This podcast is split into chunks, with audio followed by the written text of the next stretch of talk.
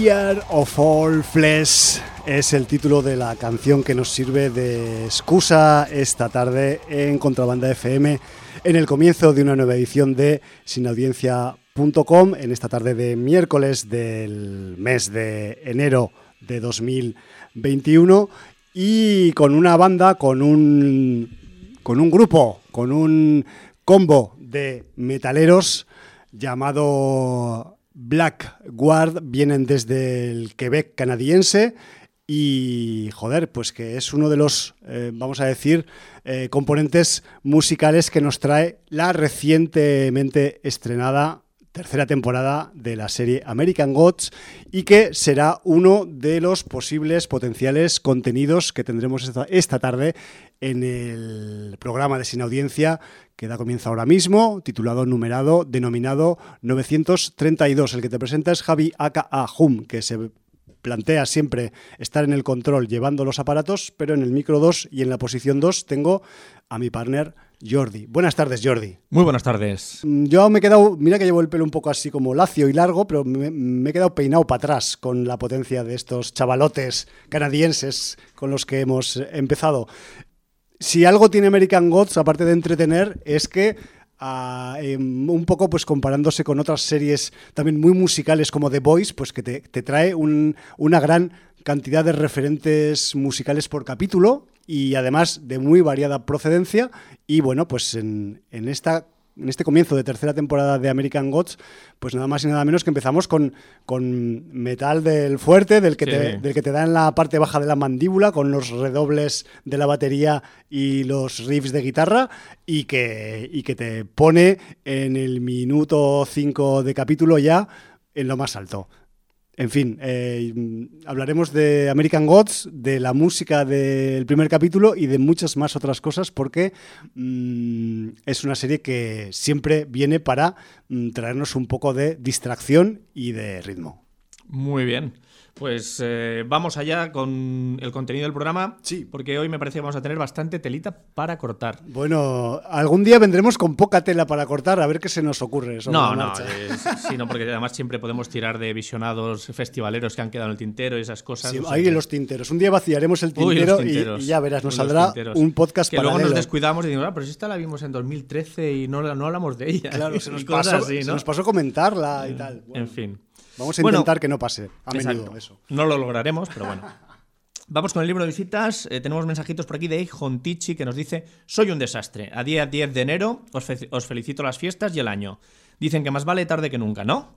Pues eh, sí, está muy bien felicitado. Sí, a día 10 de enero, pues. Eh, lo que es un desastre es el 2020 y el 2021. O sea, eh, el otro día. Disaster movie. Claro, el otro día hablaban de que parece que mm, si eh, convirtiéramos, dotáramos a los años de mm, habilidades humanas, ¿no? Uh -huh. eh, 2020 hubiera dicho supera eso y 2021 hubiera dicho sujétame el cubata, ¿no? Porque Exacto. en solo 10 días eh, deja 2020 te, la te pandemia. Paso por encima. Claro, dice, recojo tu testigo y sigo con la pandemia y además le añado Capitolio, Filomena, es que, joder. Fíjate, Jordi, en lo que estaba yo dándome cuenta el otro día, y es que mientras la semana pasada nosotros estábamos diciendo nuestras tontadas aquí en antena por el micrófono, en Washington DC había unos tíos con colas de mapaches en la cabeza, y, eh, sí, traspasando sí, un cordón policial. Y, y, sombreros de cuernos de búfalo. Exacto.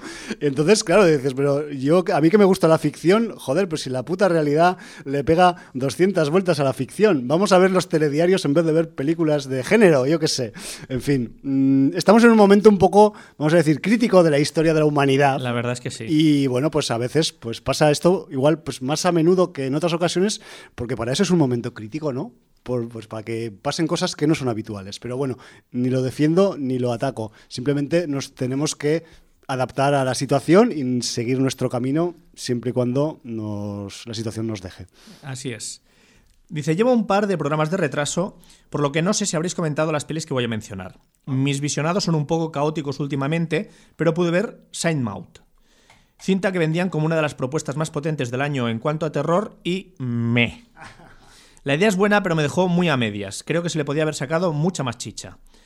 Lo mismo me pasó con Anything for Jackson, película en la que dos abuelos se meten en magia negra para traer de vuelta a su nieto y que funciona moderada- moderadamente bien hasta que empieza a repetirse. Interesante al menos. También le tenía muchas ganas a The Dark and the Wicked y me terminó decepcionando. Empieza con un espíritu muy, Lovecraft- muy Lovecraftiano, por eso del emplazamiento rural y el contacto con una entidad extraña, pero la peli no da explicaciones de ningún tipo sobre todo lo que pasa y por el camino se va perdiendo el interés, al menos en mi caso. El final, bastante pobre. Más satisfecho me dejó The Queen of Black Magic, peli indonesia que deriva en un tramo final delirante pero muy disfrutable y que tiene algunas escenas bastante potentes. Yo, eh, era Ijon, ¿verdad? El que nos estaba Ijon, com- Ijon Tichi. Pues eh, yo he podido por fin visionar recientemente The Queen of Black Magic. Esta semana quizás no va a caber, porque no va a caber, pero caerá pronto. Vale. El terror indonesio está de moda, es un, es un, es un referente en el 2020 y bueno, pues le daremos un poco de cancha por aquí también. Luego dice, sobre la cochette, aún recuerdo el programa que se le dedicó a esta señora en la primigenia sin audiencia. No sé si estará disponible por ahí, pero es de lo más políticamente incorrecto que he escuchado nunca. Ja, ja, ja, ja. Grandes. Debo decir que es un programa... ¿Tú te que- acuerdas? Sí, porque yo, yo asistí a ese programa como Vale. oyente, Vale, todavía no estaba integrado en Sin Audiencia, es el programa 20 y algo de Sin Audiencia, y eh, estaban Chema, Nacho y Fernando, Ajá. eh, Juan Carlos a- en la parte técnica, Al pero no interviniendo demasiado. Pero me acuerdo que sobre todo Fernando y Nacho se despacharon súper a gusto de la cochette, porque además creo recordar, hablo de memoria, que se habla de que hubo un maltrato a algún animal, perro o gato, no recuerdo, Ajá. en alguna película de las rodaje. primeras que hubo de, las co- de la cochette. Vaya, y entonces vaya. cuando tocan a los animales, Fernando y Nacho todavía acrecentan su ira y, y creo que se dijeron cosas no, no políticamente incorrecto, creo que incluso denunciables. O sea, Claro, más, más allá del arco iris. se calentaron un poco. La, la verdad es que no está disponible ese programa. Creo que los primeros 200 programas o 250 de Sin Audiencia no están disponibles. Mm, No tenemos todos, eh, pero bueno, tampoco tenemos tiempo para. eh, sí que tenemos bastantes, o sea, faltan unos, creo que 30 y pico, 40 programas, pero eh, algún día, no sé cuándo, se colgarán todos esos programas, esos Sí, primeros ah. 250, 300 programas. Para que la gente pueda hacer arqueología de sin audiencia. Hacer completismo y, y poder eh, denunciarnos de forma retroactiva. Sí, sí. Bueno, eh, no sé si estará vigente porque estamos hablando de hace Pero ya habrá pre- 19, 20 años. Habrá prescrito ya la, ofensa. La ofensa, a bueno. cambio la legislación y de todo. Ya. Pero mira, mira cómo Hijon Tichi se acuerda. Qué ¿eh? grande.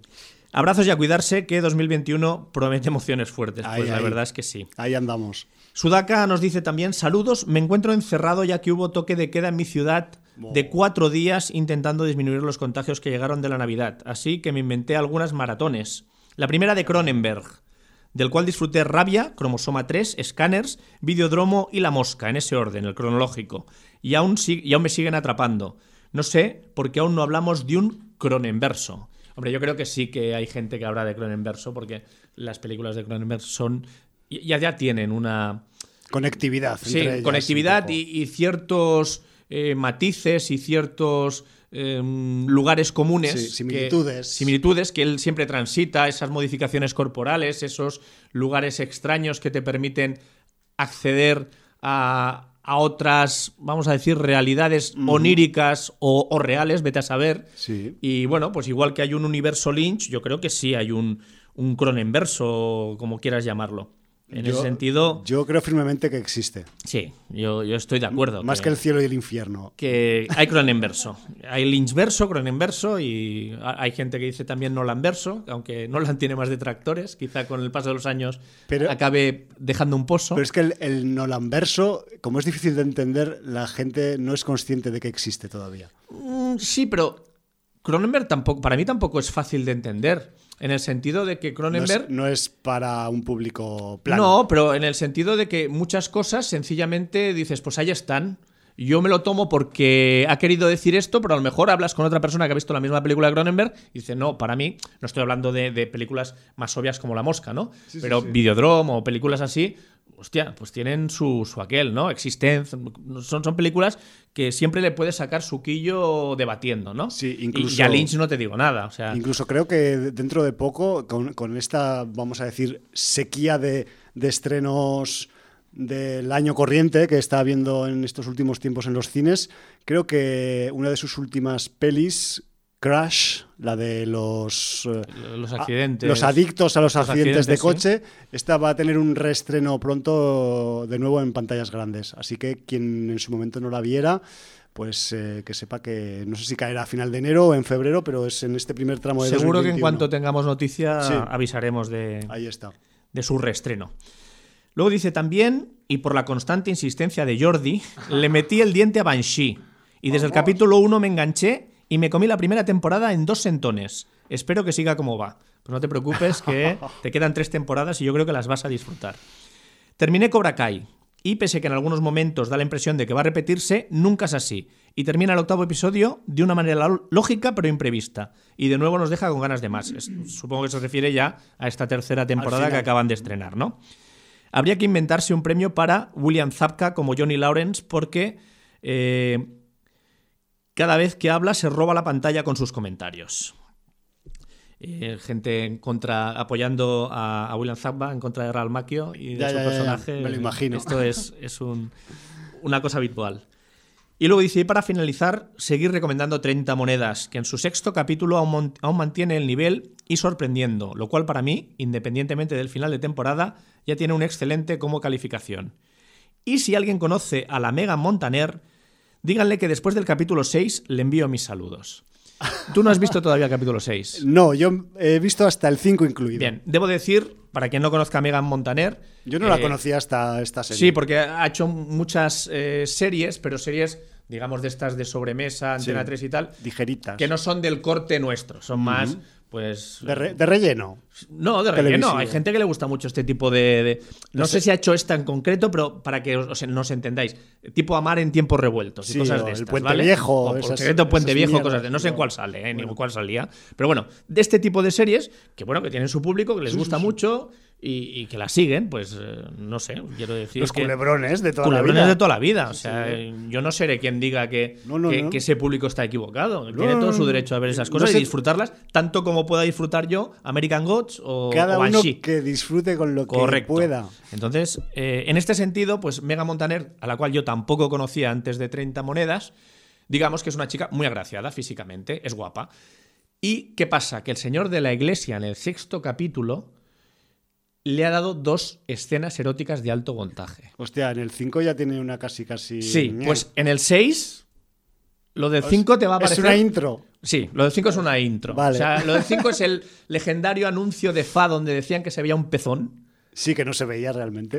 Exacto. O era la imaginación humana la que funcionaba ahí. Y, y el, el- Joder, el capítulo 6 tiene dos escenas, una sobre todo que es bastante explícita. Bueno. Y, y bueno, pues entonces, si ya tenía adeptos y adeptas Mega Montaner en el sentido mm, más lúbrico, Sí. pues con este capítulo supongo Erótico que festivo. habrá a- a- acrecentado todavía su, su legión de seguidoras seguidores. Bueno, yo simplemente. eh, yo, claro, ya estoy deseando ver el capítulo 6 de 30 monedas y lo comentaba con mi señora pareja el otro día viendo la- el capítulo 5, que claro, me acordaba, decía, joder, este, este, mm, vamos a decir, esta escena erótica que hay en el capítulo 5 mm, me recuerda a otra película de Alex de la Iglesia. No, no se parecen nada, ¿no? Pero me vino un flash de, de recuerdo memorístico y es que, si no recuerdo mal, en Los Crímenes de Oxford, que es una de las pelis que Alex de la Iglesia hizo fuera de- del circuito Spanish, De, de hecho, yo me parece que solo hay dos películas de la, la iglesia que no he visto.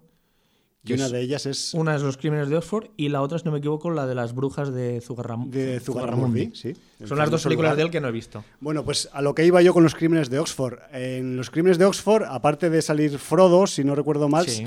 sale también eh, Leonor Watling. Pues, señores, señoras, me da igual el- su género. Eh, Leonor Watling tiene una escena cocinando en esta película de los crímenes de Oxford, pero solo lleva puesto un delantal. Y joder, pues las nalgas, el culo de Leonor Watling lucen tan perfectos, tan preciosos en la escena que a mí se me quedó grabado. No me acuerdo de casi nada de esa película, pero me acuerdo del culo de Leonor Watling. Y lo digo con todo el respeto del mundo, ¿eh?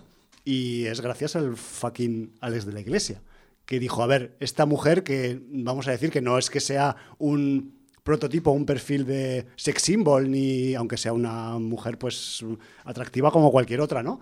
Pero él supo ver su, vamos a decir, su, su ángulo erótico, su ángulo eh, sensual y lo sacó en la película. Entiendo que con esta señora, pues igual ha pasado algo parecido, ¿no? Ahora estaba pensando yo, ahora igual me equivoco, la cago mucho, pero ¿no es Natalie Seseña en el Día de la Bestia con el diástole, sístole, que, que, que está haciendo el ejercicio con la pechuga al aire? O esto fue en Airbag, es que no me Oh, acuerdo. es que no me acuerdo. Es claro, que igual no era de Alex de Iglesia. O sea, es que igual salen las dos, ¿eh? No, la ella sale porque está en la pensión donde Sí, es- va el, el cura, Exacto. pero es que ahora no me acuerdo si esa escena eh, podría ser de Airbag diástole podría- lenticular. Sí. Es que igual es, eh, me suena a mí más a Airbag, pero bueno, eso casi lo podemos Bueno, ya lo mismo. mirar en la. Pero bueno, en la- aunque no sean del, del mismo Alex Sí. de la Iglesia, es otro ejemplo de una actriz que puede ser más o menos agraciada, pero que no es el prototipo de mujer 10 y en cambio puede ser mucho más morbosa en una escena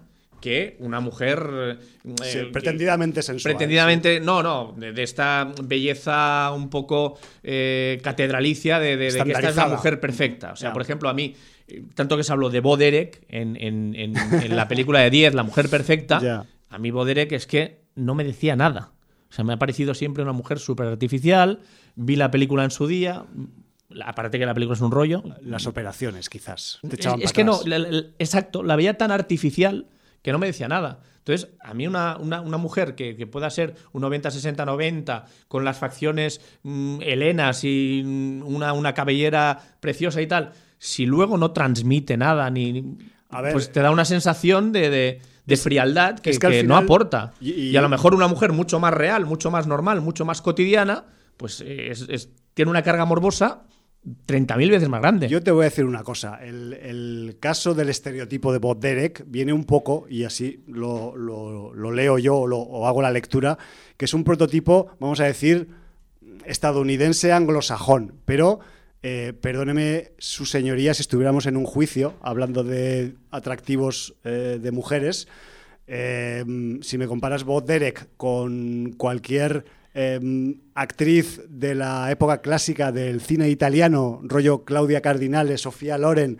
o, o si nos vamos incluso a algunas yankees como Raquel Welch o Ava Gardner, que no eran el prototipo eh, rubia y de esas medidas un poco, para mi gusto, escuálidas, pero esos son gustos al final, como en las películas, pues, ¿qué quieres que te diga? No hay color, para mi gusto. Pero claro, aquí andamos también, que, que esto es como los culos, que todos tenemos uno y el gusto también de, No, la, no, el gusto de la es per- belleza y de la es erótica, personal de cada, de cada uno. Pero yo tampoco me estaba refiriendo a, a las, porque claro, las marjoratas italianas y tal, que mucha gente eh, las tiene idealizadas, son un canon de belleza. Yo no, no Sí, me es estoy- otro estereotipo, Claro, claro. es otro estereotipo de belleza di- diferente del anglosajón y tal. que pero nos yo- pilla más cerca Sí, también. pero yo no me estoy refiriendo a eso. Me estoy refiriendo mujeres que no estén en un canon de belleza de ningún tipo, que sean mujeres como puede ser la vecina del, del ter- ter- tercer, del tercer piso, que es una mujer normal y corriente y, y- y que bueno, que mm, puede tener mil veces más eh, carga erótica que, que- que una, una estrella y una chica que, que esté dentro de un canon de belleza. Porque claro, si, si entramos dentro de los canones de belleza, pues obviamente hay gente que le gustan pues de un tipo, de otro, de... Claro, está- entramos en los gustos personales que se, que se acaban cruzando un poco con las eh, con, pues eso, con los estereotipos, con, con las eh, con las imágenes que venden los medios de comunicación, los anuncios, y todo eso mezclado y remezclado con los gustos personales. Entonces, claro, ahí acaba, ahí acaba habiendo un, pues, una explosión de, de- de variabilidades que, que- que, bueno, que entiendo que normativizar todo eso es un poco ridículo, que es lo que pues a veces desde la industria audiovisual a veces pues, se nos ha intentado un poco mm, adoctrinar, entre comillas, ¿no? En, pues, en determinados perfiles humanos, no solo en el sexual, sino en ideológico, eh, sociológico y de otros niveles. En fin, que ya me estoy yendo por las ramas, tío. Estábamos hablando de 30 monedas, ¿verdad? Que, se acab- Sí. que acabará pronto y quizás hablaremos la semana que viene de toda la Sí, temporada. porque este domingo ya, sábado de madrugada, Sí. la madrugada del sábado domingo, creo ya HBO pone el octavo y último capítulo. Y nos dice Sudaka, para finalizar, escuché que Alex de la Iglesia tiene planeados dos temporadas más y que la segunda ya está en marcha. Pues sí, eh, ya HBO ha confirmado esa segunda temporada y, y bueno, que vamos a disfrutar por los planes de Alex como mínimo de dos temporadas más de, de 30 monedas. A ver cómo cierra eso también. Porque claro, a ver, entiendo que... mm, Bueno, tú estás en el quinto, yo tengo un poco más de información Sa- ahora. sabiendo que tiene continuidad, quizás a ver cómo cierra no es tan importante porque sabemos que va a seguir, pero claro, eso no quita que haya que hacer unas delimitaciones argumentales. Pero bueno, de esto hablaremos mejor la semana que viene con todos los datos encima de la mesa. Y Sístole Diástoles de Airbag, tienes toda la Vale. razón. ¿Vale? Vale, apuntado queda. Eh, bueno, y ya con esto es un poco lo que, lo que tenía el libro de visitas eh, de comentarios. Muy bien, pues agradecemos a todas y a todos vuestras sugerencias, comentarios, eh, verborreas y que sepáis que el libro de visitas y el resto de lugares donde se puede interactuar con nosotros, pues están ahí mm, a vuestra disposición para que nos contéis, para que nos recomendéis, para que critiquéis y para que, pues eso, complementéis también, porque esto lo hacemos aquí mayoritariamente dos, a veces tres, a veces cuatro el programa, pero eh, también lo hacéis el resto de la gente, porque si no, no sería lo mismo. Pues sí, señor. Y si me permites, tengo un par de noticias. Por favor. Eh, Si son de 2021, mejor. Sí, son, son de 2021. Porque yo tengo unas aquí en la chuleta de los últimos programas de 2020 que ya me da hasta vergüenza decirlas porque igual se han pasado de moda. La primera es para jugones. Vale. Mm, tema videojuegos. Eh, por, un por una parte, eh, Disney, eh, en colaboración con los señores de LucasArts, Sí. ya han confirmado que van a hacer nuevos videojuegos de la saga Star Wars. Les ha ido también con el tema de The Mandalorian, pues que evidentemente eh, van a aprovechar todo el tirón y pues eh, con Lucasfilm Games van a, a sacar nuevos juegos de Star Wars. Pero ha saltado sorpresa en las gaunas. ¿Qué hemos tenido? Que es el campo del Logroñés. Sí, señor. Pero es, es- es una frase recurrente. Una de- frase hecha. Sí. Entonces, eh, resulta que en una jugada que mucha gente no conoce, hace unos meses Microsoft se quedó con eh, una de las principales empresas de videojuegos, eh, distribuidora, que es Bethesda, que Bethesda es la, la casa que hizo franquicias como Elder Scrolls o Fallout. Bueno, pues hoy se ha anunciado que eh, Bethesda, en colaboración con los desarrolladores Machine Games, que son los que han desarrollado los últimos títulos de la saga mítica también Wolfenstein, va a hacer un nuevo juego de Indiana Jones. Entonces, bueno, se han parado las rotativas. Eh, la gente, me parece que el último juego fue precisamente de LucasArts en su día, eh, ese Indiana Jones and the Fate of, of Atlantis, del cual se dijo que tendría que haber sido el guion de la fallida película Indiana Jones 4. Si ya la teníais, ¿por qué no la usasteis? Entonces, bueno, pues se ha anunciado con una especie de teaser donde hay varios elementos reconocibles de la iconografía del señor Jones, del Dr. Jones, pero ya ha saltado la polémica, porque al haber comprado Bethesda Microsoft, se está diciendo si el título va a salir solo para Xbox y PC y va a quedar vetado para PlayStation 5 por tema de, bueno, ya, ya sabemos, hay juegos exclusivos de plataformas Sí. y entonces, bueno, Pero pues hay como- otros que se licencian, ¿no? En las dos plataformas. Sí, ¿o qué? pero claro, eh, aquí estamos hablando de Microsoft, que es directamente el La- que está detrás de la, la consola Xbox. Y entonces, pues, eh, como tiene ese contencioso con Sony, es muy posible que vete el juego en. Y más si es un juego potente, con la entidad que parece que va a tener este Indiana Jones. Entonces, bueno, ya veremos. Bueno, y si no, siempre quedará el PC, Sí, que es bueno, común para todo el mundo. Correcto. Hay, hay mucha gente que, que es usuario de una de estas consolas, porque ya la Nintendo Switch y tal ya es otra gama. Digamos que para jugar a cierto tipo de juegos ha de ser un poco o Xbox o, Sí. o PlayStation 5. Y muchos de estos usuarios de consola lo complementan con un PC. Entonces, pues con eso. Bueno, eh, bueno. Sí que podrían los usuarios de PlayStation 5 pod- eh, poder jugar a este Indiana Jones. Bueno, a ver, eh, en cualquier caso, eh, salga o no salga para las dos plataformas, a ver si se animan a coger el guion del videojuego y hacer una peli también, de paso. La, la oportunidad perdida hubiera sido realmente la, ahora, la ya, cuarta película. ahora ya Harrison no está para hostias. O sea, ahora hay se habla mucho de que va a haber quinta película de Indiana Jones. Sí, no pero sé. habrá que buscar un, un joven, Bueno, habrá que darle un ver, sobrino, un... Si Sean Connery Sí, hizo la 3 con la edad o más edad que la que, que tiene Harrison Ford eh, ahora, pues eh, Harrison pues a lo mejor ya no es el héroe de acción, sino es eh, El como- mentor. como- el mentor, como era Sin Connery en la 3, ¿no? Sí, sí, sí. Algo así, hay que buscar hay que, una hay que fórmula. asumir una fórmula que, Una que- fórmula que sea creíble y que, bueno, pues que se pueda hacer, ¿no? Bueno, ahí. Y eh, luego resulta que tenemos noticia de que hay una película mm, dirigida por Zhao Lin, que yo ahora no sé si este director es chino, es hongkonés o, o de dónde procede, pero que por lo que se ha visto en el tráiler que se ha distribuido hoy, vamos a tener una especie de Train to Busan con otros personajes. Porque la película acontece en un tren y se llama Rat Disaster. Buah. El título Buah. ya insinúa ahí Pues sí, matices. eh, cambiamos zombies por ratas, no sé si zombies o no, pero bueno, pues en un sitio confinados y con estos amables roedores dando por el saco.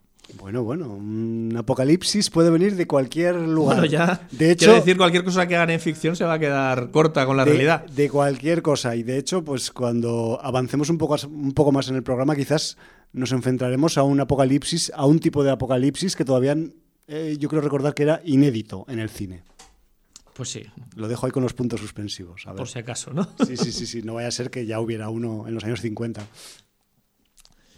Y bueno, y como noticia también creo que a finales de este mes llega ya la serie en Disney Plus de WandaVision. Sí, Con esa Wanda y, y ese eh, androide eh, llamado La Visión. Sí, señor. Que en este caso parece que la serie se va a ambientar años 50-60 y ya veremos qué es lo que da de sí. Incluso se ha filtrado que uno de los capítulos puede ser musical. No sé lo que van a hacer. Es como una. Bueno, vuelta de tuerca. Sí, yo, eh, o sea, si te digo la verdad, la sensación previa que tengo, y no he leído mucho y solo he visto cuatro imágenes chorras que me he comido por ahí sin querer mirando las webs de cines en, en la red. Y el rollo es que me da, me da la sensación de que aquí van a hacer una especie de experimento o algo. Un experimento, no sé si existe el, concepto, creo que sí, pero creo que va a ser, más que una serie, va a ser una transserie. Que teniendo este par de personajes que admiten, digamos, muchas variabilidades argumentales y matices argumentales, tanto la bruja escarlata como la visión, con sus poderes y sus habilidades y tal, y que quizás eso eh, ha sido puesto en manos de unos guionistas muy imaginativos y quizás vamos a acabar viendo algo que no estaba hecho todavía en el mundo de las series. Ya veremos a ver, ¿eh? porque tenemos series raritas y ha habido unas cuantas también en la historia de las series y no sería tampoco eh, algo nuevo, pero sí que es verdad que apunta a novedoso. Ya veremos a ver si luego solo es gaseosa, si es luego una sitcom de superhéroes en los años 50 y ya está, si vemos a la bruja escarlata cuando llega del curro como eh, llega a casa y se pone el pijama y se hace un sándwich en la sartén o, o realmente tendremos sustancia. Pero bueno, para eso pues nos quedan como, dijiste, unos 15 días, ¿no? Para, para Sí, el creo que estreno. sí, que llega a finales de enero. Pues bueno, pues eh, con eso un poquito las noticias. No sé si quieres comentar tú alguna de estas del 2020 o te da vergüenza. No, no, no. Si es que además creo que o sea, estas han caducado ya porque han venido otras después. Bueno, pues vamos a pasar con visionados, ¿no? Sí, porque si algo tenemos en este programa es que no dejamos, a pesar de nuestro escaso tiempo libre, no dejamos de fagocitar material, luego lo expulsamos dependiendo de qué tipo de catadura tiene, pues por un eh, orificio u otro del cuerpo, a veces lo echamos por la boca, a veces por el culo, y, y yo siento ser así tan escatológico, pero es que a veces en la vida hay que ser escatológico, ¿no? Sí. Eh, ¿Quieres empezar con escatología o quieres empezar con, con el motivo musical de. Yo empezaría, ya que, ya que se me ha calentado la boca con la escatología, la voy a dejar para luego. Vale. Vale, Y vamos- pues y vamos a, a empezar con ese capítulo serie, 1 de sí. la tercera temporada de American Gods. Sí, señor, porque eh, si te digo la verdad, yo porque o sea, intuía que venía ya para esta, para esta mitad de mes y tal, pero mm, con la vorágine semanal a veces pues, se me olvidan las cosas. Y el otro día, pues en nuestro chat de Sin Audiencia, alguien dijo: ¡Ay, ay, ay, ay, va, va, que viene, que viene, que viene el American Gods! Y claro, pues yo, mm, como, como buen disfrutador de las dos temporadas ya existentes de American Gods, eh, contra pronóstico y contra lo que digan sus detractores, pues yo me he lanzado a ver ese capítulo primero de, la tercera temporada. Pues más que nada, no porque esté esperando de una puñetera vez que avance la trama como espera toda la gente, sino porque mm, sabía que me iba a dar pues esos 50-55 minutos de unas actuaciones, algunas bastante memorables, unos contenidos musicales suculentos algunas situaciones sobrenaturales especialitas y podríamos decir que incluso el reencuentro con unos viejos amigos que habíamos dejado de ver desde hacía unos meses, ¿no? O sea, me refiero que eh, la actitud con la que yo voy a ver American Gods no es, hostia, voy a ver la serie que va a petar, no, voy a, voy a pasar un buen rato porque sé que, que, esa, parte básica del entretenimiento me la va a cumplir perfectamente, ¿no? Y, en este primer capítulo de la temporada 3 pues no me, no me he equivocado ni en, ni en un milímetro con ello. O sea, ya habéis escuchado el, potente metal con el que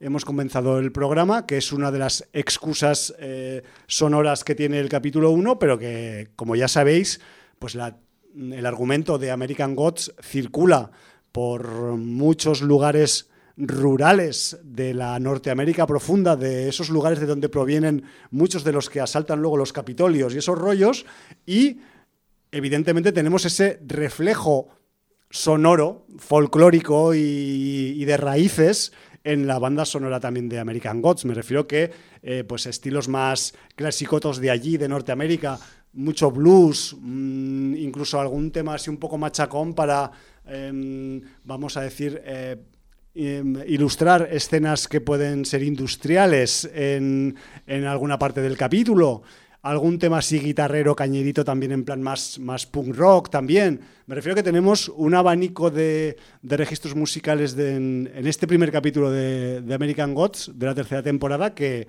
que, de unido, como se dice aquí en Cataluña, ¿no? que muy, muy buena selección y muy buen gusto eh, musical. ¿Qué tenemos a nivel argumental? Sin hacer spoilers y sin chafar el final de la temporada 2 y cosas de esas. Pues vamos a decir que con mucho cuidado y con mucho cariño para que no, perdón, ocurra ningún spoiler por el camino, pues vamos a decir que después de unos meses de los acontecimientos del último capítulo de la temporada 2, pues algunos viejos amigos, valga la redundancia, se reencuentran, algunos, algunos amigos piensan que no son amigos entre sí, otros sí, y bueno, pues la cuestión es que, por ejemplo, pues eh, Wednesday con Shadow Moon, pues hace unos meses, desde el anterior capítulo, el capítulo, último capítulo de la 2, pues que no se veían y mm, vamos a decir que mm, entre las dos temporadas ellos han tomado distancias, físicas sobre todo, no mentales, porque ya sabéis que con determinados personajes es imposible eh, tener eh, vamos a decir, una distancia mental porque pueden estar en cualquier sitio, entonces es como si no. Pero la cuestión es que sí que es verdad que tanto Shadow Moon como, como Wednesday en el final de la temporada 2 pues acaban eh, cada uno en un punto cardinal y en este inicio de temporada 3 pues se acaban reencontrando muy a pesar de alguna de las partes. ¿no?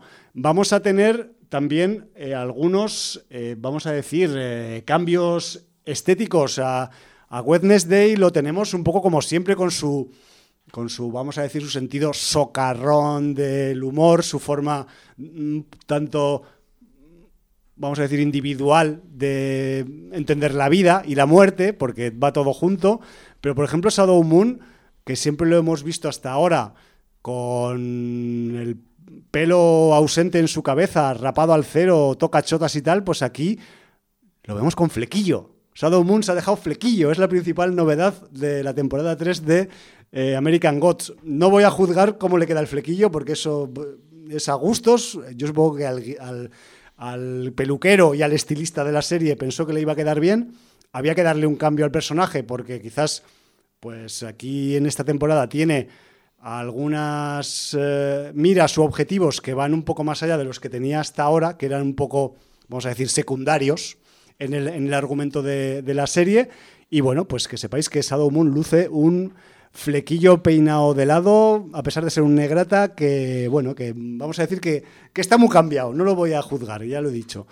Y, pero bueno, ya, ya, os podéis imaginar que es un poco una pequeña broma, ¿no? Decir que es la única novedad eh, importante de la serie. Lo más importante es que parece ser, y, esto es todavía una suposición de, de capítulo 1, que eh, sí que llevan intenciones de mover el argumento de la serie y que al final pues pueda verse ese choque final, o no sé si final o continuo, o vete tú a saber, porque también como son dioses, pues no sé, no sé cómo, cómo se puede catalogar este choque, pero que los viejos dioses y los nuevos dioses por fin parece ser que van a tener sus más y sus menos en diferentes campos de batalla, que muchos de esos campos de batalla son las vidas cotidianas de los mortales, que es lo más mm, importante ¿no? de, de, la lectura que se puede hacer de este enfrentamiento que tiene el argumento de American Gods entre eh, los dioses clásicos y los dioses del nuevo siglo, por decirlo de alguna forma.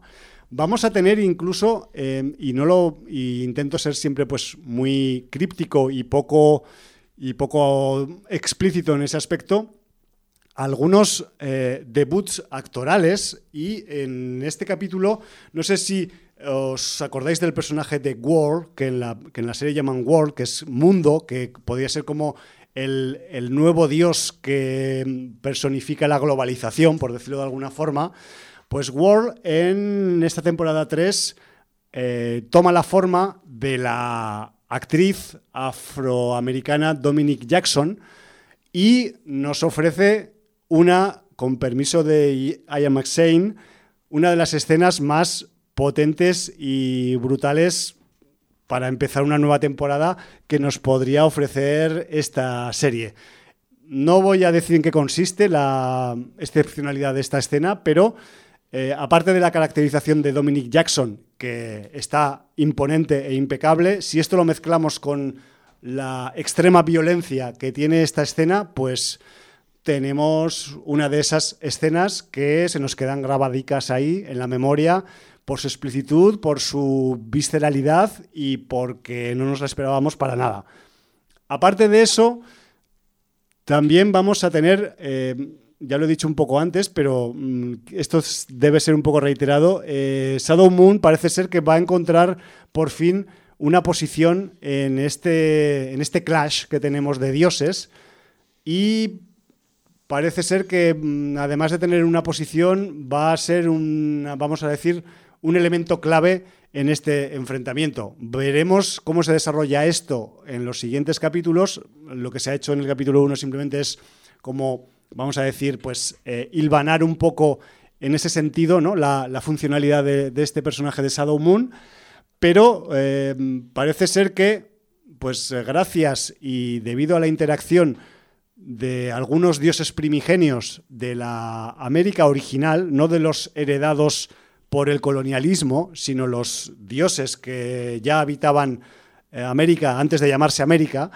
pues parece ser que mm, sí que hay una funcionalidad del personaje de Shadow Moon y todo esto pues se nos deja un poco entrever en el, en el capítulo 1 de la temporada 3. No quiero decir mucho más, simplemente que mm, vais a ver pues al, al Lion McShane de nuevo, pues mm, vamos a decir que desatado y sin frenos en toda su grandilocuencia actoral y teatral como, como intérprete y haciendo suyo ese personaje tan especial que es eh, Mr. Wednesday, que tiene otros sobrenombres que ya también seguramente conoceréis, pero que por ahora no os voy a usar mucho, simplemente con que veáis la escena inicial del capítulo, pues si alguien nos había enterado qué otros sobrenombres puede tener Mr. Wednesday, pues ahí nos lo recuerdan un poquito, un poquito mucho, para valga la, aclaración, y, que bueno, pues que a mí me, ha llenado bastante el capítulo, me ha abierto el apetito, ya lo tenía abierto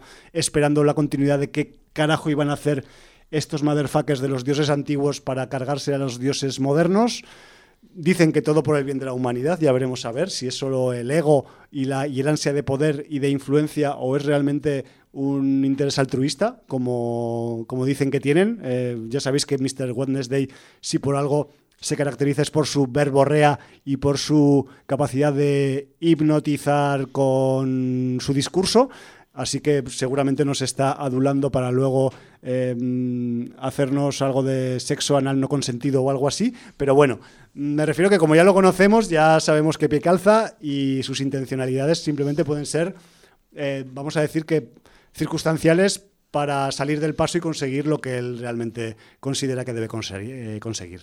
Entonces, para mí, pues me parece un buen comienzo de temporada reitero lo que te comentaba fuera de micro, Jordi. Entiendo que la gente haya quedado un poco defraudada con la temporada 2 por la falta de avance argumental de, la serie, pero es que los encuentros entre los personajes, los dioses, los nuevos, los viejos, son tan eh, chispeantes, tan electrizantes y, dan tanto de sí que al final mm, yo creo que me importa poco que avance la trama mucho o menos porque me hace disfrutar igualmente. Entonces, ahí queda un poco mi parecer y joder, que ya iremos comentando cuando esta me temo que va a ser una serie de las de entrega semanal, así que me refiero que hasta dentro de cinco semanas quizás, quizás pues no haga otro review haciendo una media sesión, o sea, media temporada, que hablo como los Yankees, y, y bueno, que si alguien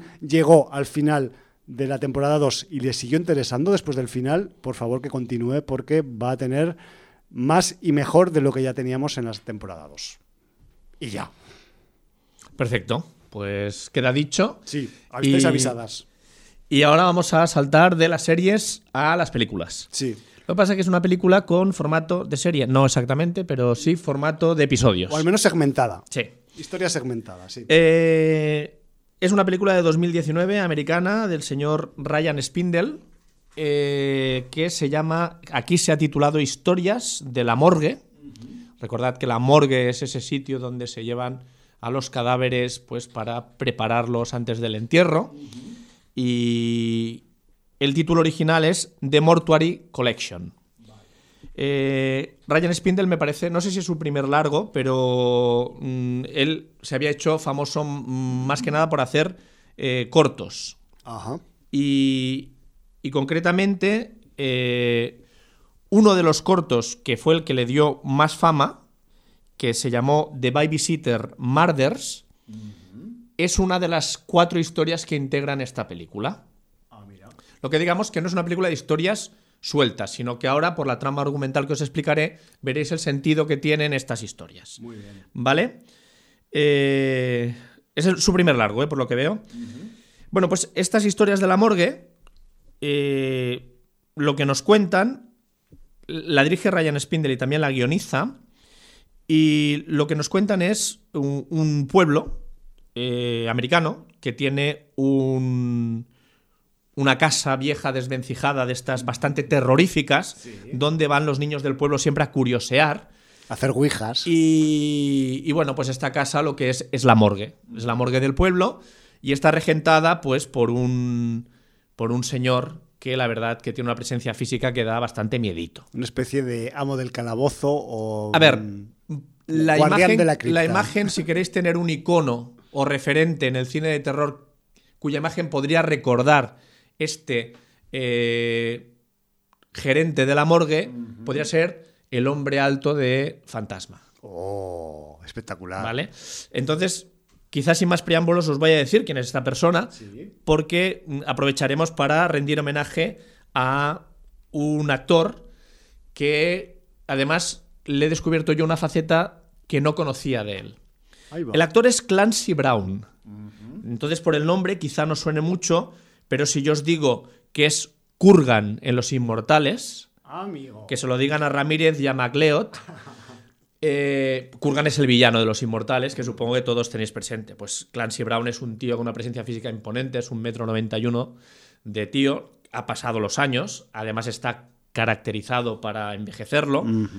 Y también recordaréis para mí el otro papel increíble del señor Clancy eh, Brown es el de Capitán Halley en cadena perpetua. Ya, vale. Eh, entonces, para que lo ubiquéis, ha hecho un montón de series de televisión y de películas, pero es que además la faceta ¿eh? que yo no le conocía es de doblador.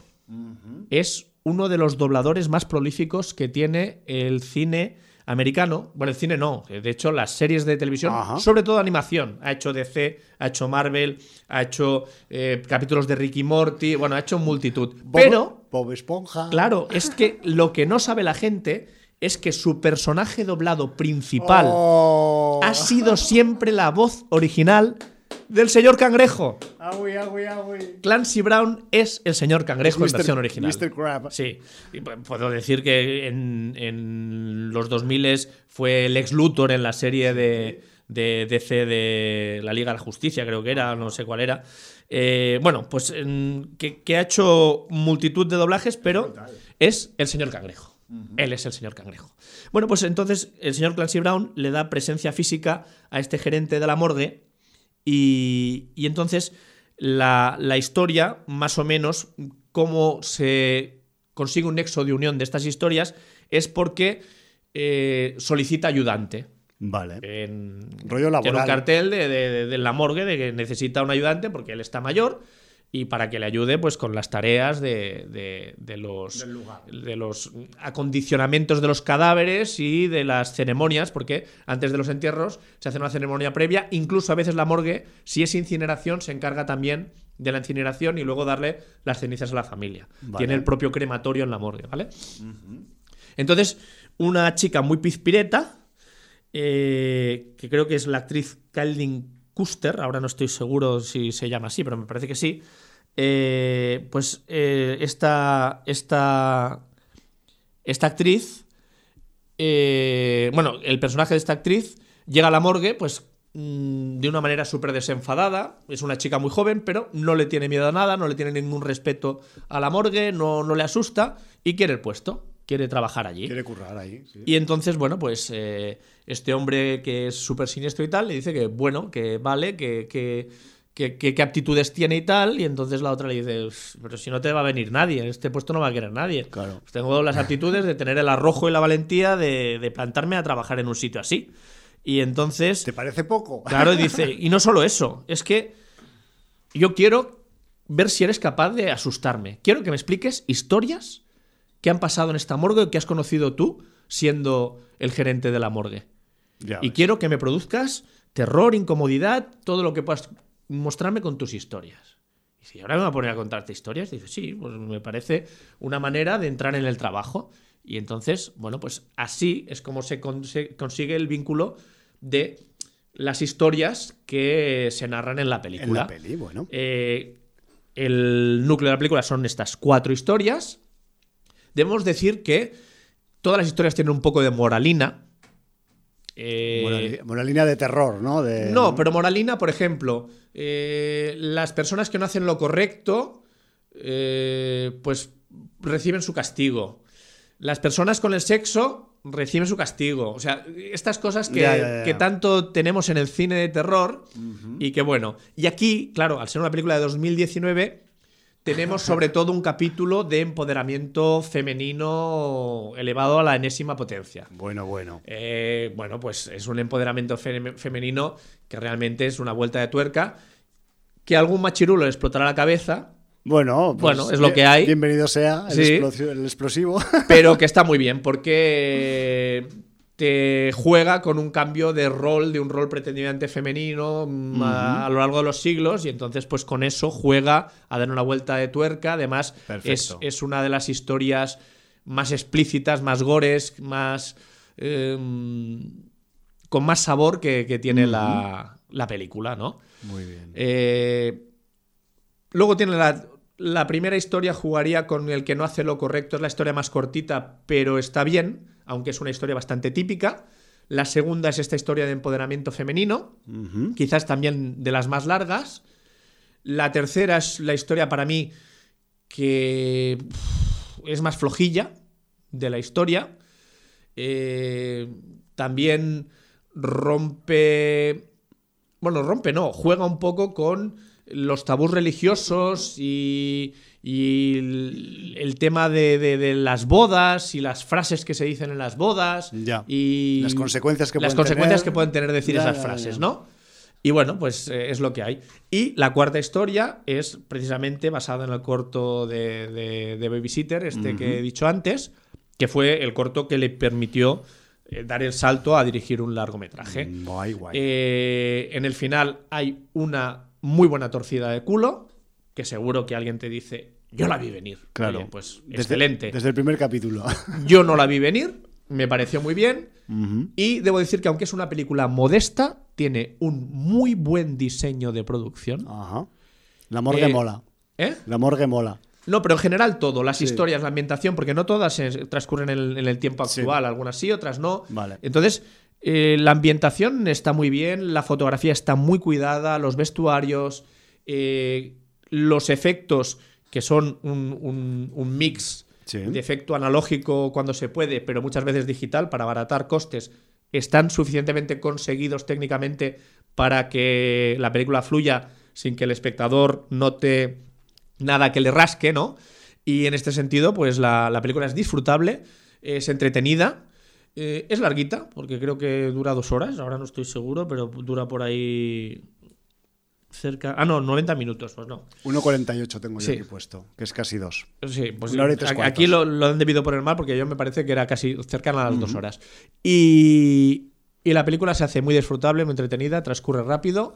Ya digo que la tercera historia para mí es la más flojilla de las, de las cuatro, pero para ver sin pretensiones, mm, verla en Sitges, que además creo que iba dentro del mini stream con, con, Con la el- de... La del Psycho Psycho, Goreman, ¿no? Psycho Goreman, sí. O sea Que que la comentamos hace poco, debió ser una sesión muy divertida. Y... Porque aquí también mezcla, digamos, humor negro con el terror. Hombre, aquí. humor negro tiene a raudales, Sí, ¿no? porque, claro, son historias eh, donde, a- aparte de haber una moralina, pues, evidentemente, al haber cambios de roles, al haber torcidas de culo y Los tal, personajes son si hay- ajusticiados si hay- argumentalmente. si hay humor negro, aunque hay algunas escenas bastante serias, en el sentido de que, bueno, pues, humor, humor. Sí, claro, depe- bueno, de- depende. de- dentro de la negritud. O sea, si Sí, sí, consideras humor con bastante negritud, pues hay negritud. Vale. Y, y la película transcurre bien.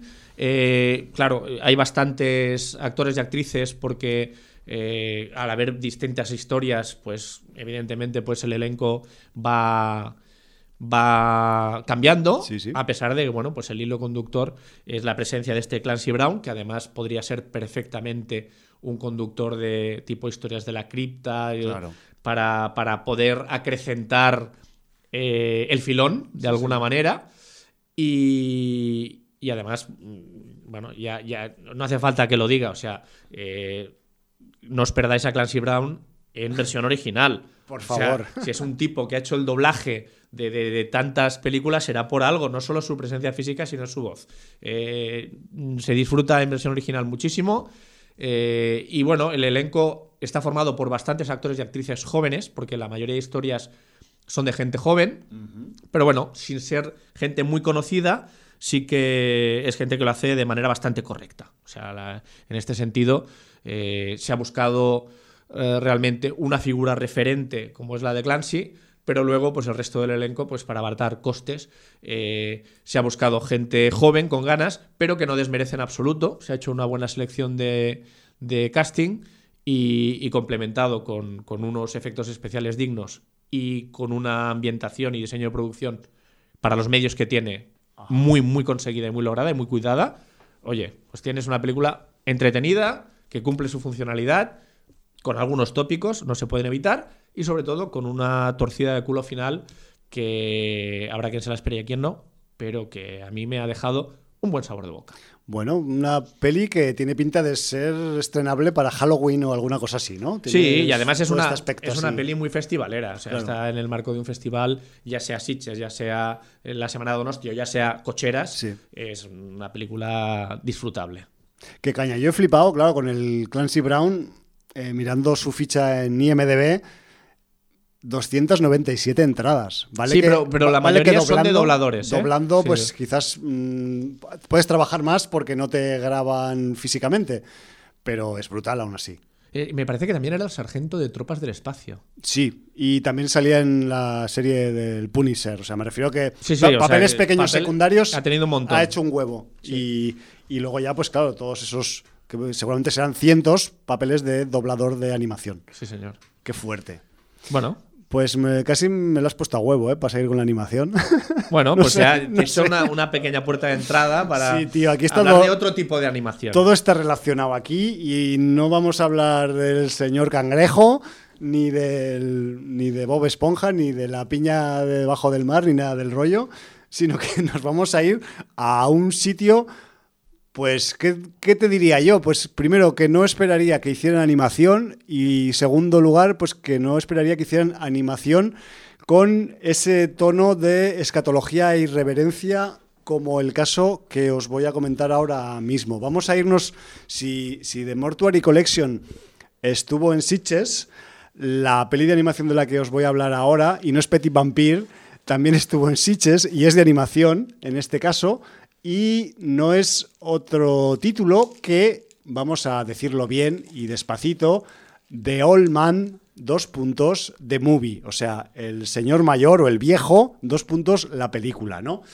También tiene su título en su idioma original, que su idioma original es el estonio, idioma que se habla en Estonia, y que es Vana Mehe Film y los perpetradores, porque estos no son directores, son, perpetradores. Son perpetradores, son francotiradores de los que están en las azoteas tirando rollo chetnik eh, indiscriminadamente, son Oscar Lemma y Mick Maggi que no sé si lo he pronunciado bien, pero como por el norte de Europa se dan ese tipo de pronunciaciones, yo qué sé, yo le he tirado ahí a ver si acierto, si suena a estonio esto que acabo de decir o no.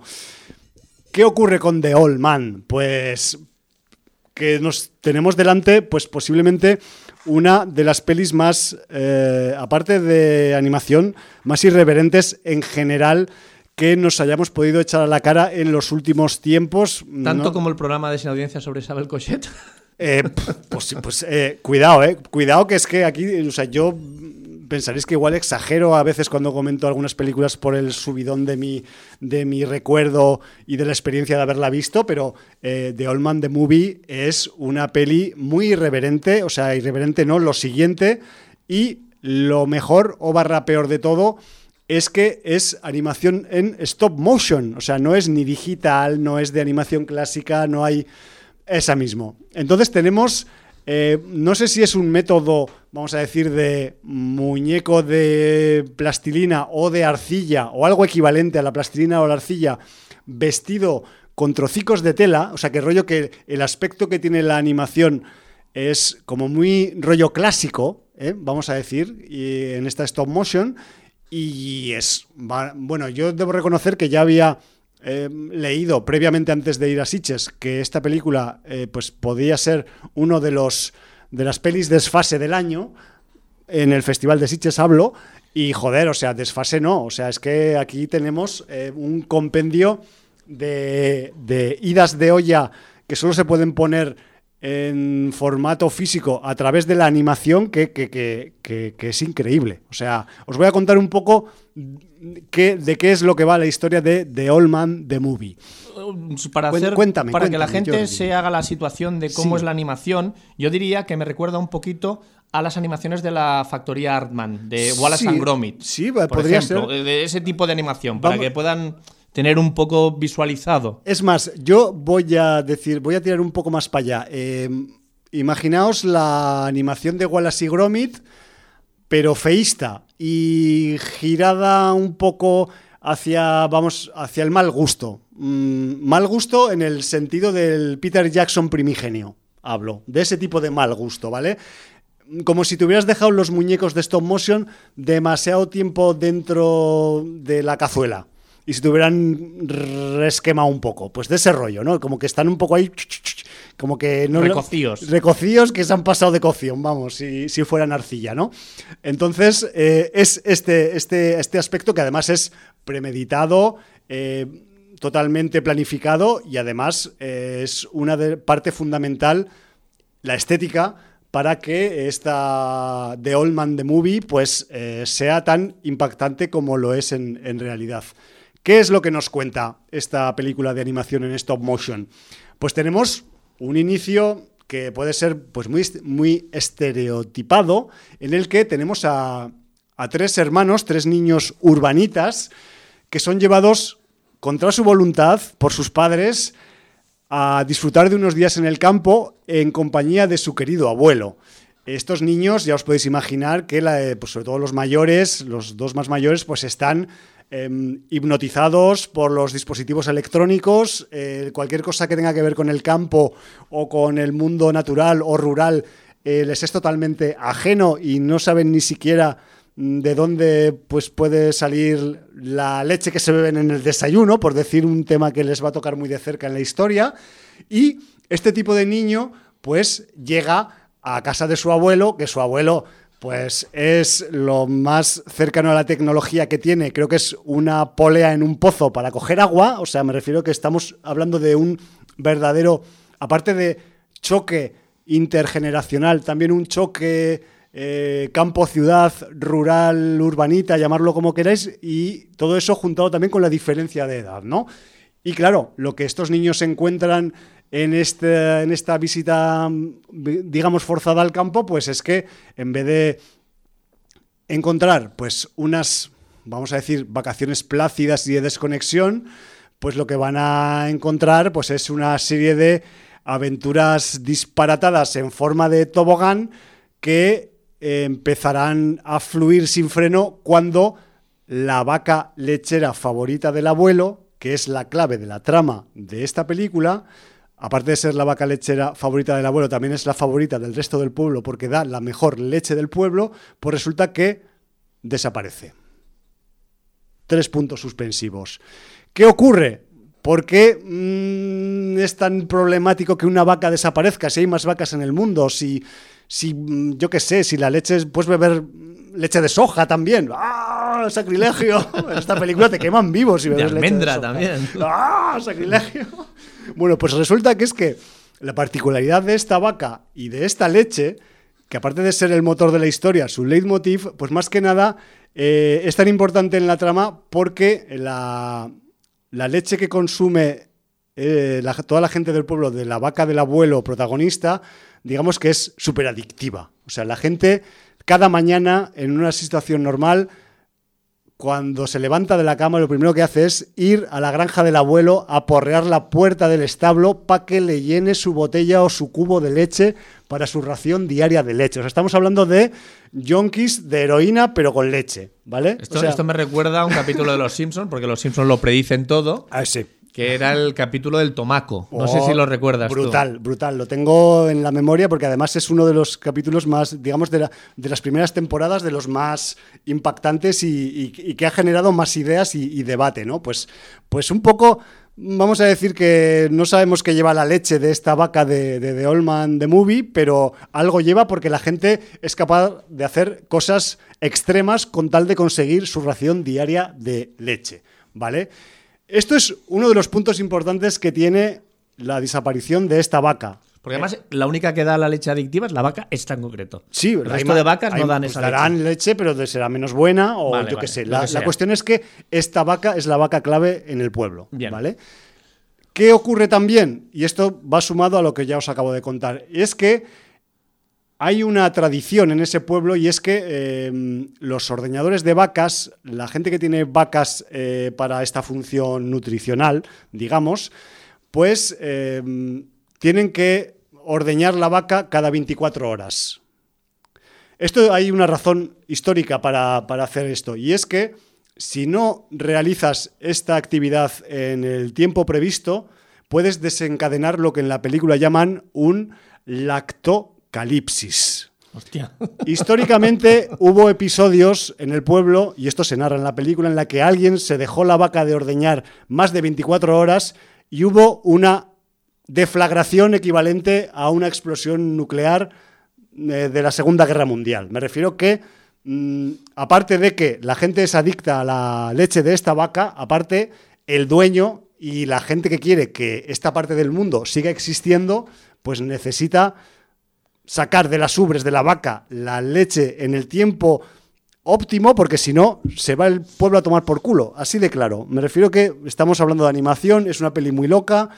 Yo creo que el argumento ya de por sí, pues ya deja entrever un poco por dónde va la cuestión de la película. Y a partir de aquí, pues con esta desaparición de la vaca, vamos a entrar en una sucesión de experiencias, de, vamos a decir, de road movie rural con eh, diferentes elementos, con diferentes personajes, a cual más abigarrado, eh, extraño y retorcido que os podéis imaginar, que además pues tienen eh, muchos referentes y muchas lecturas a, vamos a decir, situaciones o personajes que nos podemos encontrar en la vida real, en nuestro día cotidiano, con lo que también pues aumenta el grado de hilaridad que, podemos encontrar en, The Old Man the Movie.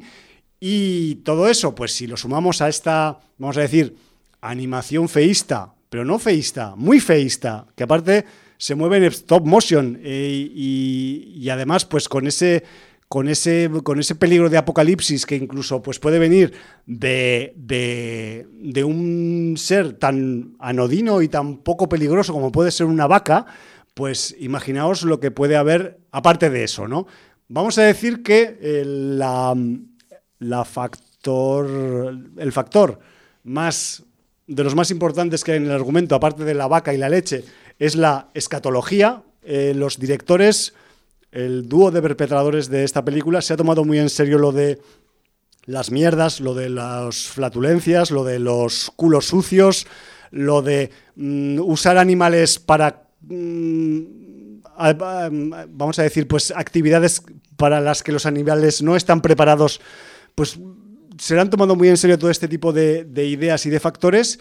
Y aquí vamos a decir que mm, si esta película no tuviera esos efluvios, esos residuos de diferentes durezas y densidades, esos factores escatológicos primordiales, pues la película no sería ni la mitad de lo que es en sí misma. Me refiero que no esperéis que es que, ah, caca, culo, pedo, pis, y vamos a decir palabrotas como en South Park. No, perdone. O sea, esto es diferente. Aquí, aquí vamos a la encía y eh, vamos, yo es que no os quiero hacer spoilers, pero vamos a ver algunos comportamientos humanos relacionados con la no higiene y con la escatología que, son mm, dignos de, meter en un museo. O sea, así os lo digo. O sea, me refiero que estamos hablando de unos personajes eh, que casualmente pues viven en el campo, pero eso no quita que esto vaya que equipararlo a, a toda la gente que vive en el campo, pero que tienen unos comportamientos, vamos a decir, que van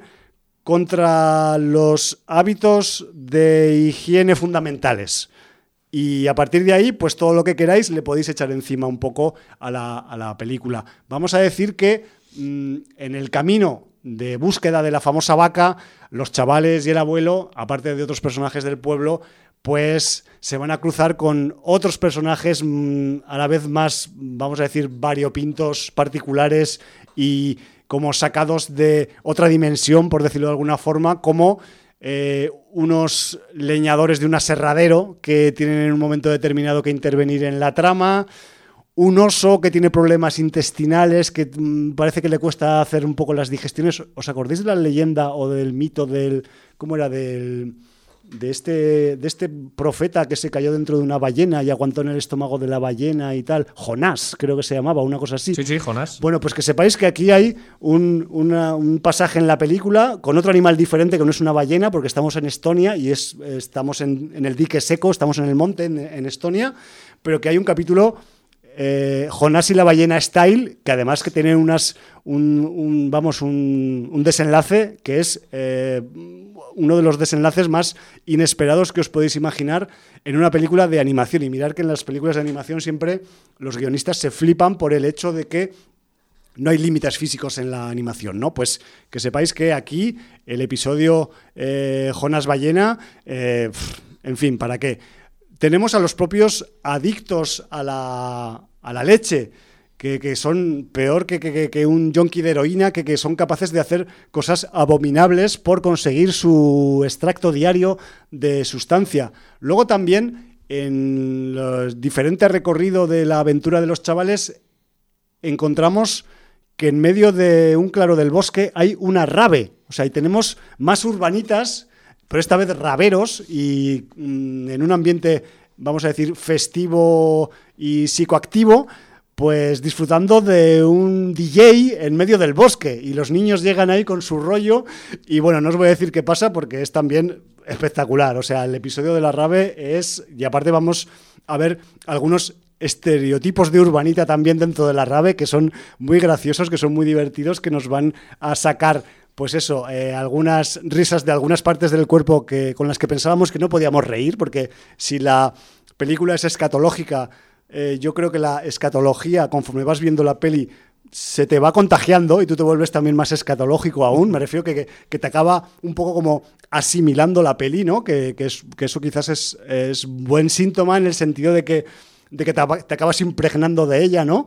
Y, bueno, no quiero decir nada a quien le guste la leche, a quien en su edad adulta todavía esté bebiendo leche de vaca, va a flipar con esta película, o sea, va, va a ser su película de cabecera, porque es un, es un, vamos a decir que es un cántico, es, un, es una oda al consumo de leche desaforado y sin ningún tipo de medida y sin ningún tipo de lógica, lo cual es también darle la vuelta a mi comentario, pues una crítica también muy profunda, muy voraz a esas posiciones tradicionalistas que buscan pues perpetuar el consumo de determinadas eh, derivados de los animales como es la leche, ¿no? Y que aquí pues bueno, todo, todo el tinglao de The Old the Movie está pues montado alrededor de esta mofa, de esta crítica ácida como, como, como un pedo ácido que, que, impregna toda la historia de, de The Old the Movie. En fin, que al final, pues tanto los niños como el abuelo, como los raveros, como los, como los habitantes del pueblo y tal, pues acaban formando una familia, un equipo, pues entrañablemente asqueroso. O sea, me refiero que, no sé con qué palabras más describir el de Allman the Movie. Yo debo decir que, que me la vi en Sitches en un pase pues mañanero, me refiero, de esos que todavía igual pues solo te has tomado un café y un croissant y te metes esta en el cuerpo, que, a veces pues no sabes qué es mejor, si meterte una, una de gore hardcore o, una vaina como esta de, de, animación desfasada, pero realmente pues es una película que, que pues muy disfrutable, sobre todo si, si buscas algún tipo de visionado sin prejuicios, que, que no tenga límites y que, y que además pues... Mm, reflexiones sobre mm, eh, pues eso, esos choques tan importantes ¿no? de la naturaleza con el ser humano de la ciudad, con el, con el tema de las diferencias generacionales y tal, pues que sepáis que a pesar de toda la guarrería y toda la escatología que tiene que tiene de, de Old Man the Movie, pues hay un pozo de, reflexión, de filosofía, de crítica encima entre, entre flatulencia y cagada, pues me refiero que hay, que hay un poco de ahí de, sustancia, vamos a decir, subjetiva y, pensativa, y que además pues mm, es su, propia concepción como proyecto pues lo hace, lo hace una película que, no tiene, vamos a decir, similitud. Hay quien la compara con algunas, eso, pues lo que comentaba antes, ¿no? Pues con esas películas de marionetas que hacía Peter Jackson al principio de su carrera, con algunos capítulos especialmente mm, entre comillas, salvajillos que podía tener South Park, pero, pero aquí esto va mucho más allá, va mucho más allá porque no, porque pensamos que el cuerpo humano tiene un límite, el cuerpo de los animales tiene un límite, pero no, no hay límites. En esta película eh, se pone de manifiesto que lo de la limitación de los cuerpos es una cuestión mental. Eh, los cuerpos van más allá de lo que pensamos y eh, The Old Man the Movie nos lo demuestra prácticamente cada, en cada nuevo pasaje que, tienen los personajes. ¿no?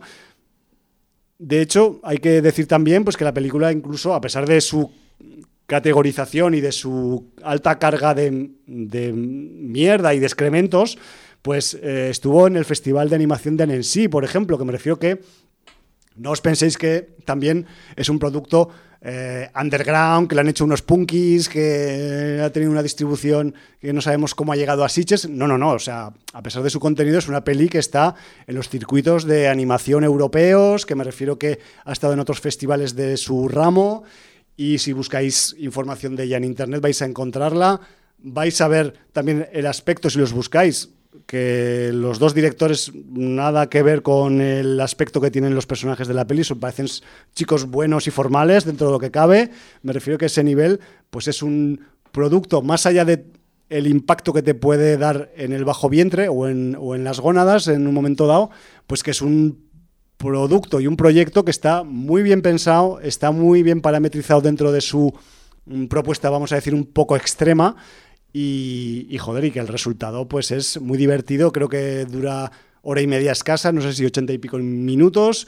Y, y joder, pues que son, yo qué quieres que te diga, Jordi, tantas pelis, vamos a decir, eh, asiáticas de animación que muchas son emotivas, que son de realismo fantástico, que son de dos jóvenes que se conocen, que no saben que uno es sirena y el otro es un rinoceronte. Pues, pues comparado con eso, tenemos una de estas que además viene de un sitio que se supone que, joder, tenemos ese estereotipo también de los países nórdicos, que son seriotos, que son eh, súper ahí estirados, que que se lo toman todo muy a pecho, pero jodo, aquí esto parece casi un festival de chistes en Andalucía, prácticamente, me refiero, pero a la Estonia, ¿no? O sea, me refiero que eh, como, como película original también, pues eso, que es, un, es una es una peli rara dentro de, dentro de su ámbito y dentro de cualquier ámbito porque es porque no sé yo no he visto una igual y podríamos haber visto algo parecido en tema de animación clásica en un momento dado pero con, con muñecos en stop motion, pues la verdad es que no. Y además, entenderlo, o sea, hacer determinados efectos especiales que tienen que ver con la escatología, con la mierda, con los culos, con los intestinos, en stop motion y con muñecos de sea de mm, plastilina, sea de, de arcilla, pues es más complicado y ellos lo consiguen. Así que un chapó por The Old The Movie. No sé si estará fácil de conseguir, tampoco lo sé en ese aspecto, pero es una peli que es digna de ver, mm, aunque sea solo por presumir de que la has visto, estilo a Serbian Film, o sea, no la voy a poner al mismo nivel porque es otro registro, pero sí que es una propuesta para espectadores y espectadoras aventureros y aventureras y joder, que yo me lo pasé pipa. No sé si se ha, eh, notado mucho durante mi alocución, pero mm, la recomiendo y es uno de esos títulos que dices, joder, por cosas como estas por las que voy a los festivales. Entre otras, ¿vale? Porque en un festival pues tan variado como es Sitges, pues debes, puedes encontrar lo que hablaba Tiche antes del eh, terror indonesio que está de moda, pero luego también te vas a una peli de animación estonia, que es lo más escatológico que te has echado, pues prácticamente en los últimos 10 años al, al cuerpo en cuanto a visionados. Así que mm, ahí dejo un poco el comentario y la recomiendo con toda, con toda mi ímpetu, toda mi fuerza y con todos los gases que te puedan salir del cuerpo a la vez si haces fuerza y te concentras en un solo punto. En fin, que, vais a aprender mucho si todavía pensáis que lo, habéis visto todo sobre escatología, pues aquí os van a dar un par de leccioncicas. Y ya está. Muy bien, nos quedan... Me, me vacía hoy, Jordi, me vacía. ¿Nos quedan como minutillos? Sí, Aprox. Aprox. Aprox. Lo digo porque. Si eres tú, igual hasta podemos rascar alguno más. Bueno, tenemos los francotiradores a las 10. Siempre, siempre, sí, sí, eh, Cuéntamelo, es cuéntamelo. Que con esto de la animación escatológica, pues. Mm, me, me he acordado de que tengo yo algo por comentar desde hace bastante tiempo, ah. que es animación burro bestia al cuadrado. Hostia, igual son primos de estos estonios. Bueno, pues no lo sé, pero hay gente americana y de origen nórdica en lo que voy a contar Ajá, Bueno. Eh, lo, que es es una serie de televisión que se llama No me resulta extraño, no sé por qué me suena, pero... Creo que hace unos cuantos años alguien habló de esta serie en el libro de visitas, eh, porque además es una serie relativamente viejuna, es una serie animada eh, de Adult Swim, creada por Brendan Small, que además es músico, cantante, guitarrista, y Tommy Blacha, que es humorista, y, que ellos mm, realmente hacen casi todas las voces de, los personajes de esta animación, excepto unas cuantas, una de las cuales es la de Mark Hamill, que hace una de las voces también de esta serie. Esta serie en principio se tenía que llamar Deathlock, que es el, nombre del grupo de death metal. De metal, Sí. Que, es el, son los protagonistas de la serie, Pero, eh, bueno, pues el- se ve que el nombre de Deadlock tenía una patente que no permitió el uso de, de ese nombre y por eso acabó llamando Metalocalypse eh, la serie. Sí, porque no sé si igual hay algún personaje de cómic de alguna editorial menor no que se llame Deadlock. De- o- Deadlock tenía derechos, Ya. no como banda, porque luego en la serie se llaman Deadlock Sí, sí, y los utilizan. De hecho, el nombre proviene eh, de, de una transcripción nórdica, porque la E lleva la diéresis y la O va tachada, o sea, como los, los eh, caracteres escandinavos. ¿Y, y qué tenemos? Bueno, pues tenemos eh, cuatro temporadas que, que la primera fue en, de 2006 a 2007 con 20 episodios, la segunda en 2008, 19 episodios, la tercera en 2010, 10 episodios y la última en 2012, 12 episodios más. Bueno, pues esta serie, para que os hagáis una importancia, penséis un poco la importancia que tiene esta serie, ha conseguido tener un videojuego propio, Ya. un cómic que sacó la Dark Horse y cuatro discos. Cuatro discos Cojones. con los temas de las temporadas de, de los capítulos. Y- porque y- la música está presente, el death y metal, en, y ellos esta- hacen conciertos en la. de esta banda ficticia. Entre De esta banda comillas. ficticia, sí. Que no, bueno, están, pero- que no están ficticias y tiene cuatro discos al final. no, evidentemente, porque ya, ya te he dicho que el creador eh, de, de la serie, Brendan Small, es músico y guitarrista, y entonces, bueno, pues. eh, pero claro, la, la serie ah, despertó tanto interés que. eh, pro- mm, eh, a medida que iban transcurriendo los capítulos, gente del mundo del metal hacía cameos de voces Claro. en la serie. Se iba animando, ¿no? Ahí. James Hetfield y Kirk Hammett de Metallica, Jeff Loomis, Steve Smith, el Warrell Dane de Nevermore, el guitarrista de Ark Enemy, eh, Michael Amott, Joder. King Diamond, el cantante de Cannibal Corpse, el George Fisher. Bueno, imagínate. Espectacular. Y hasta el punto que incluso los endorsements, o sea, los patrocinios de la serie eran por marcas reales de música. Crank Amplification, guitarras Gibson, MG, Line 6, o sea, Qué fue. la serie fue creciendo de una manera brutal. ¿Qué tenemos en esta serie? Pues tenemos al grupo de death metal Deadlock, que está compuesto por cinco miembros. eh, cinco miembros, la verdad que muy curiosos. Nathan Explosion es el líder y vocalista de la banda. Eh, William Murderface es el bajista. Pickers the Drummer es el batería, que además es muy curioso porque explican su historia de que tenía un grupo anterior que se llamaba Snakes and Barrels, que es una parodia entre Moldy Crew y Guns N' Roses, donde él era cantante y guitarrista. Y acabó pasando a ser batería de una banda de death metal. Luego tenemos a, a los dos guitarras, que son de origen escandinavo, Swisgar Skigelf, que es una especie de parodia de Yngwie Malmsteen, y Toki Wartooth.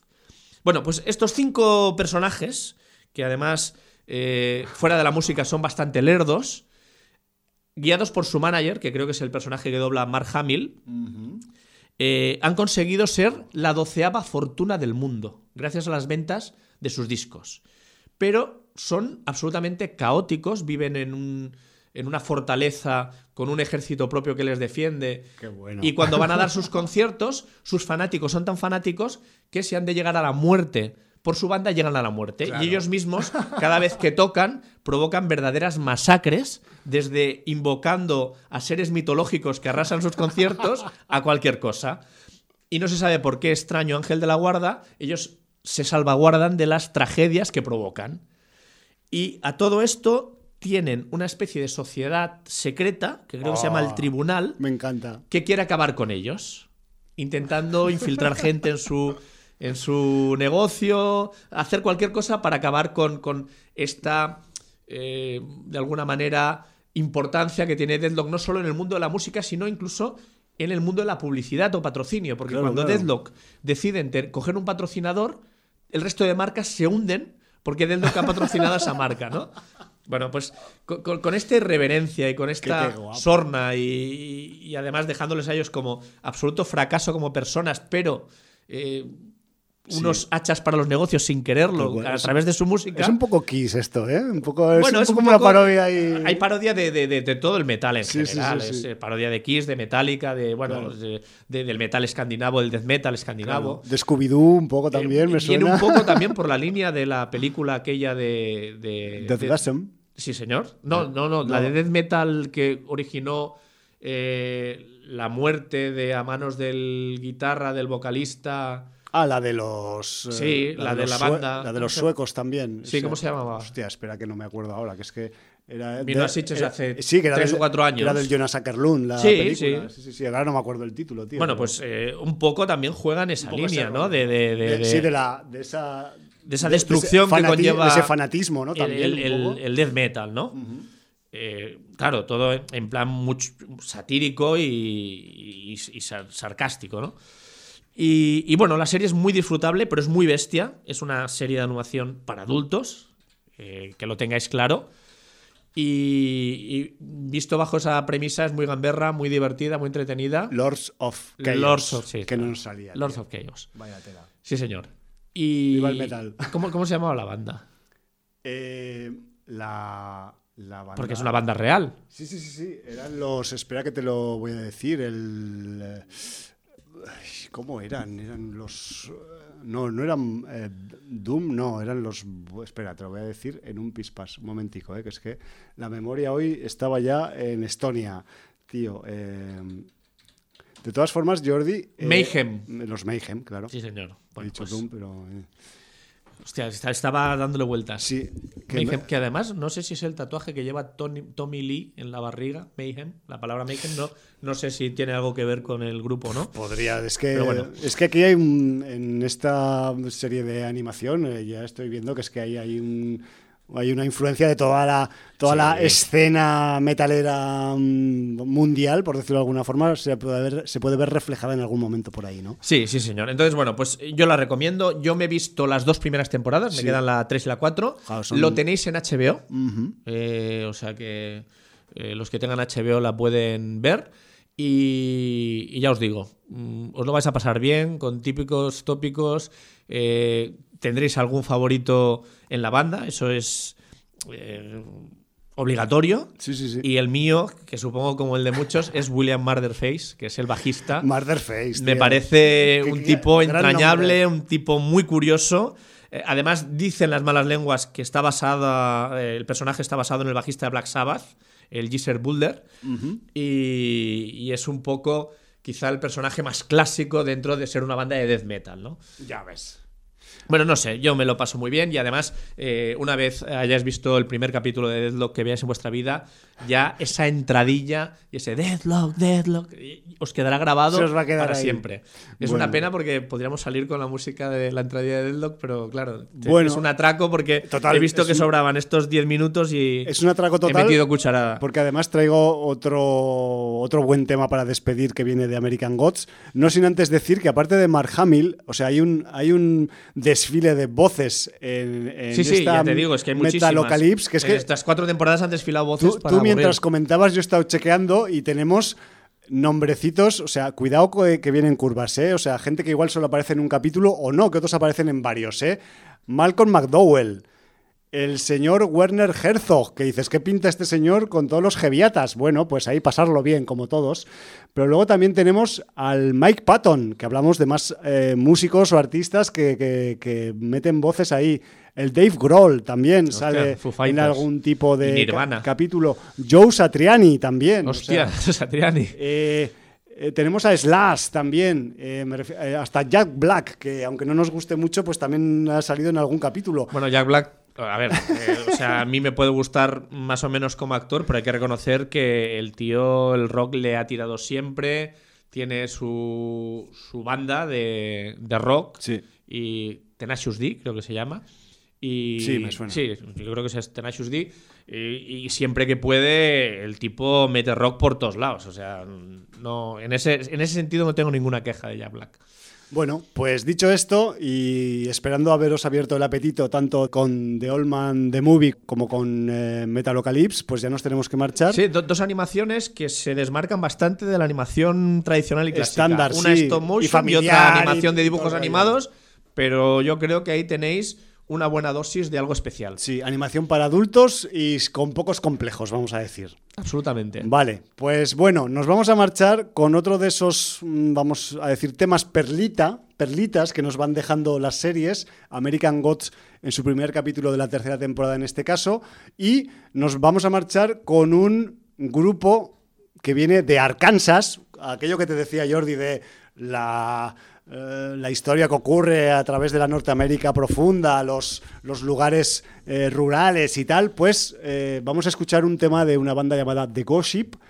Y The Gossip aparecen en, en American Gods con un track que se llama Where the Girls Are y con ese nos marchamos porque además esta música que os vamos a poner pues acompaña una de las escenas más chirripitifláuticas que tiene el capítulo 1 de la temporada 3 de American Gods y conviene que lo escuchéis y que luego si os apetece pues visionéis el capítulo para que veáis de lo que estamos hablando a nivel sonoro. Así que solo nos queda despedirnos como nos despedimos aquí en Sin Audiencia.